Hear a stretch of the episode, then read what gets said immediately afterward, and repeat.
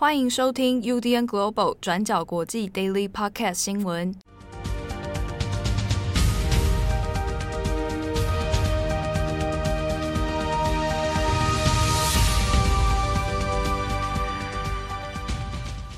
Hello，大家好，欢迎收听 UDN Global 转角国际 Daily Podcast 新闻。我是编辑七号，我是编辑惠仪。今天是二零二二年五月二十五日，星期三。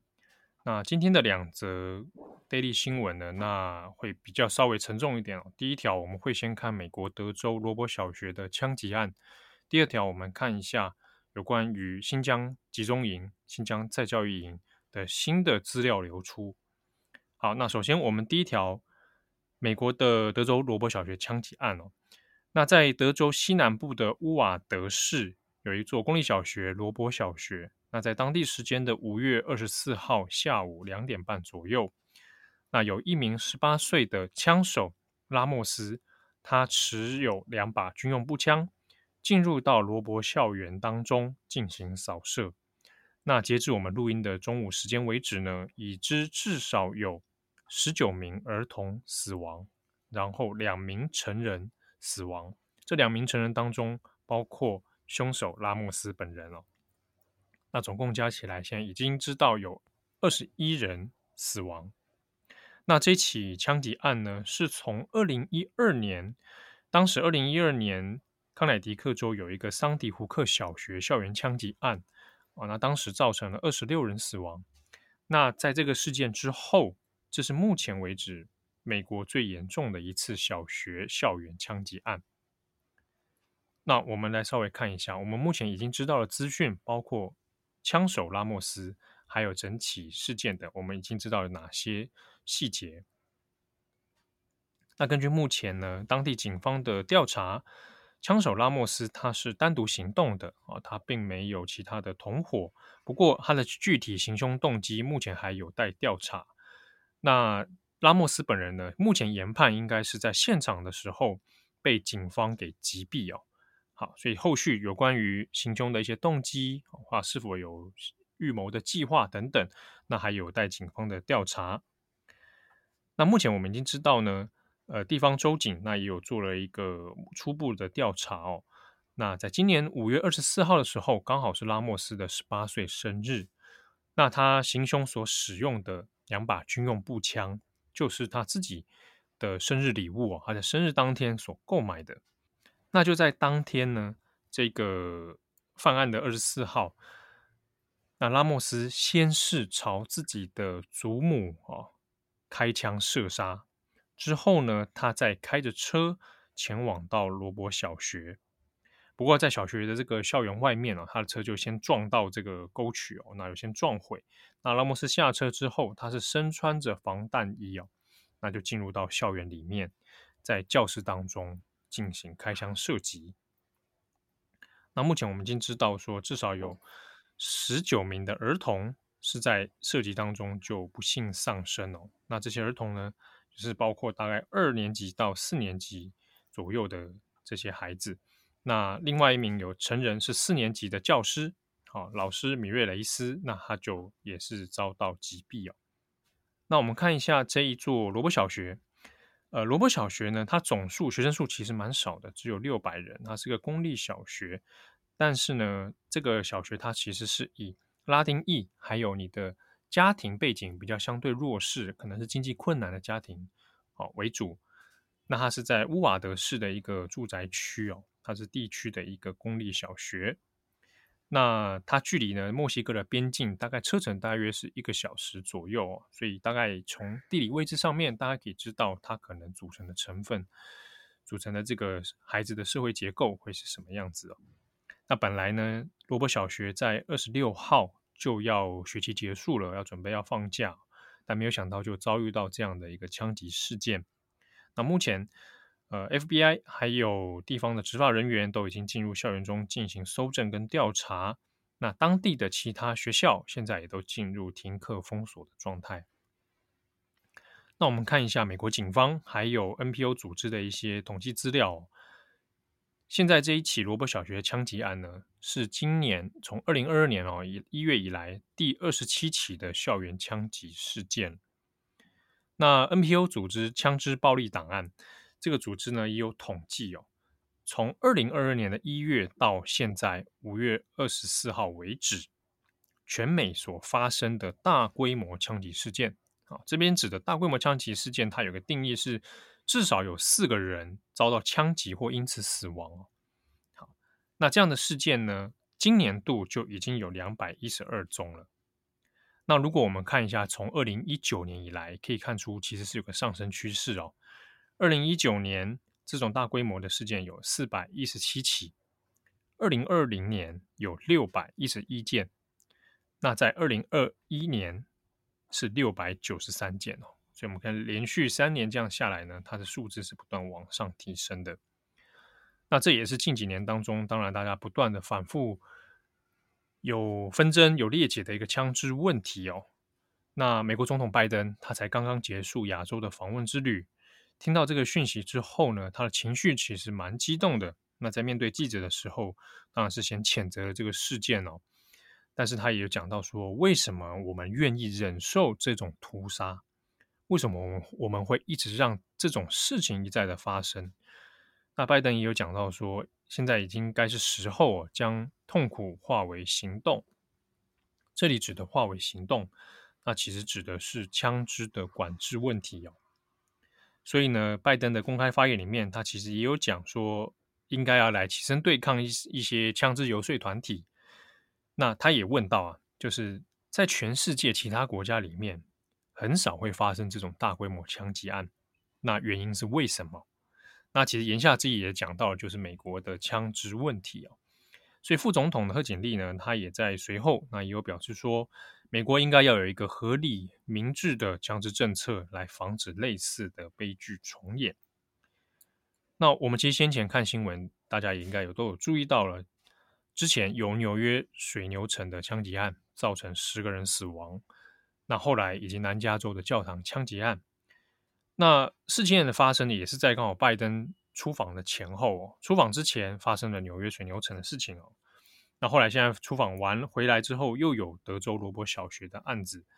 那先前纽约四月的时候，又有纽约地铁案的这个枪击事件哦。所以今年度其实的确有这种大规模枪击事件是蛮频传的。那也就在今年四月的时候，美国总统拜登其实才讲了一个新的。一个措施就是幽灵枪啊，Ghost Gun 的这个管制问题。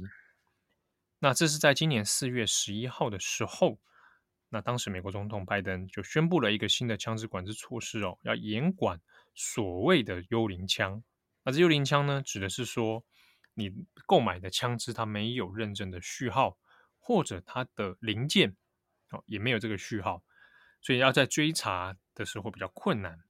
那这个新的管制措施呢，就是说，那要把这个管控啊，把它收紧，严格控管，说你的枪支序号必须要确保每一个上面都有这样的合法认证程序哦。那甚至是你每一个部件也应该要有，包含说你的外壳啦、你的弹匣啦等等。那同时呢，你在销售枪支零件的时候，也必须要做买家的背景查核程序哦。比如说，我只是卖一个中间一个部件。啊，那但还是要去做一些背景严格的程序来做查证。那希望用这样的方式呢，能够掌控枪支流通的途径，还有确认它的持有者是谁，来达到说进一步管控的效果。那根据美国警方的资料呢，从二零一六年到二零二零年查获的幽灵枪支，哦，这些枪幽灵枪支有的是用在犯罪现场的哦，那至少就有两万四千多把。好，所以美国警方是担心说，还有更多它流通在这个美国社会里面哦。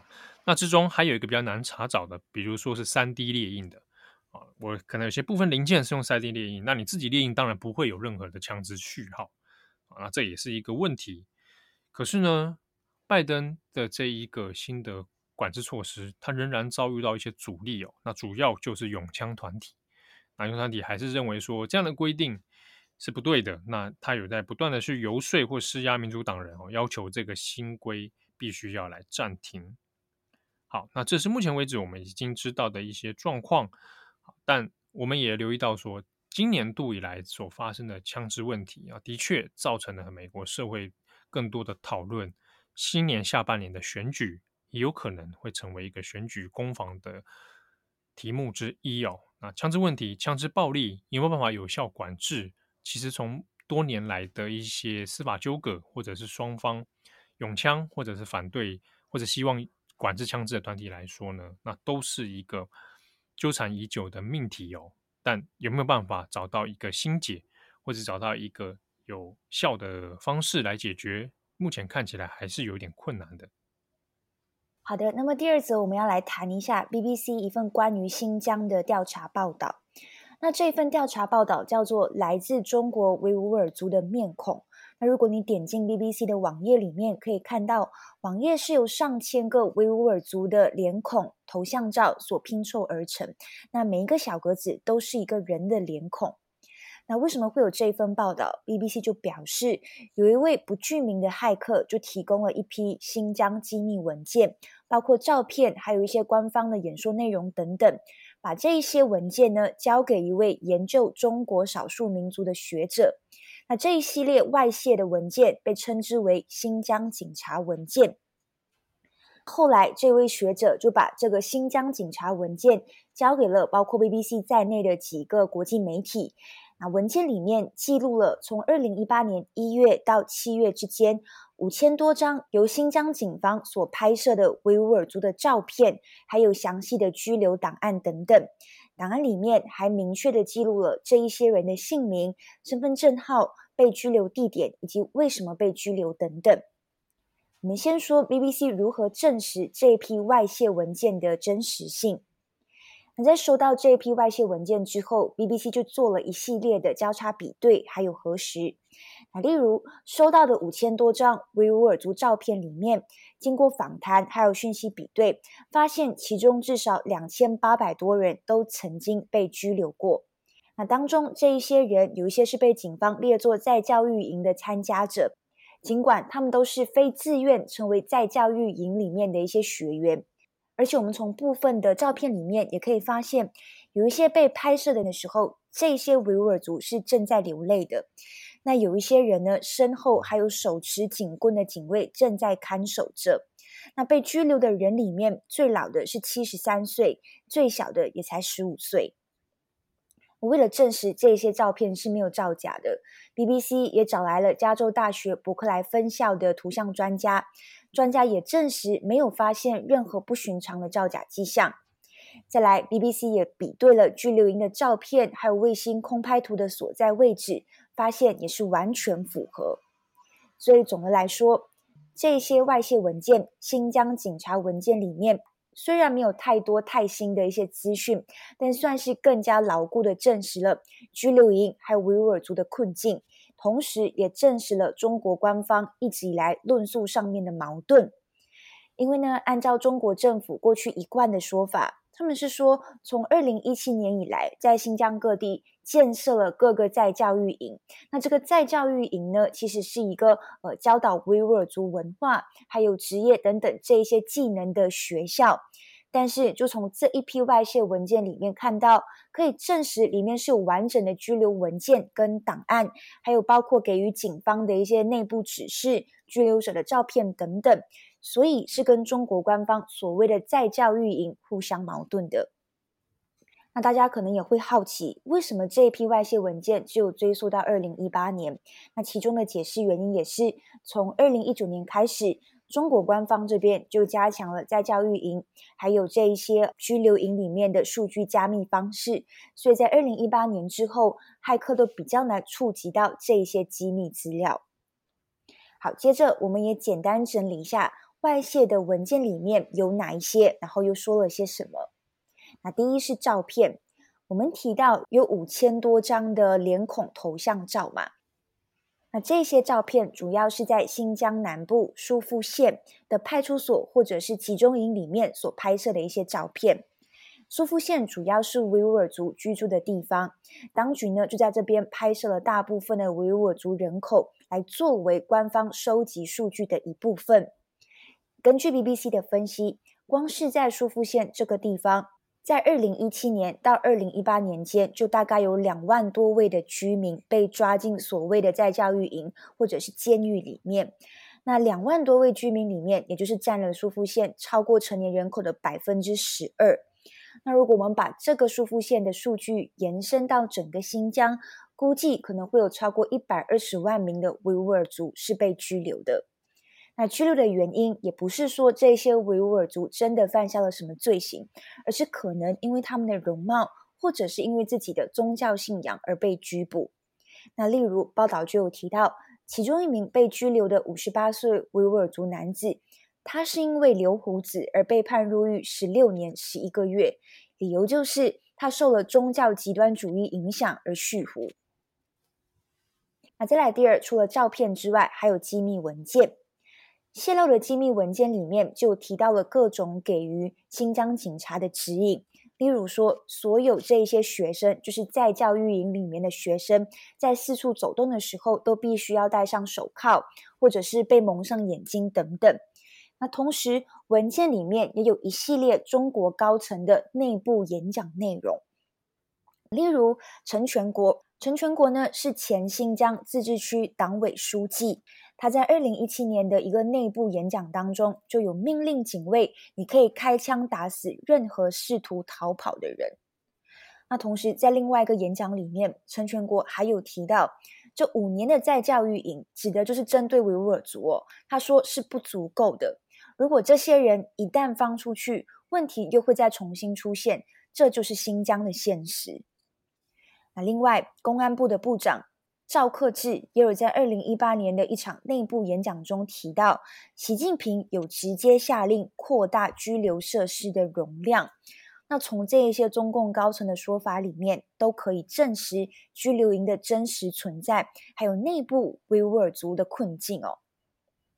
当然，面对这一份报道，现在面试公布了。中国官方的回应也是过去一贯的说法，也就是说，这一些外流文件呢，是抹黑新疆的反中势力所拼凑出来的材料。中国外交部发言人汪文斌也有指控，这些媒体都在散播谎言、散播谎话等等。好，那最后我们也要特别补充的是。这次 BBC 发布的调查报道时机点也非常的微妙，是特别选在联合国人权事务高级专员巴切莱特抵达中国时所公布的。因为呢，巴切莱特预计会造访新疆，外界其实也非常担心，说他作为联合国的代表。虽然可以造访新疆，但是不是真的可以通畅无阻的去造访新疆的各个拘留营？是否真的可以了解到维吾尔族的真实处境？那后续又会怎么回应等等？外界还是有所观察、有所保留的。那会不会有新的突破？可能也要等巴切莱特后续的一些演讲内容，看看他怎么说。毕竟，其实在这一次造访之前，巴切莱特已经有表明，这一次造访中国的行程。主要目的是为了要推广还有保护人权，不是要进行任何的调查。而且他还说，如果期望定得太高，很有可能就会带来失望哦。所以后续巴切莱特会怎么说，我们也会持续在留意。好的，以上是今天的 Daily Podcast 新闻，我是编辑七号，我是编辑惠仪，我们下次见喽，拜拜，拜拜。感谢大家的收听，想知道更多详细内容，请上网搜寻转角国际。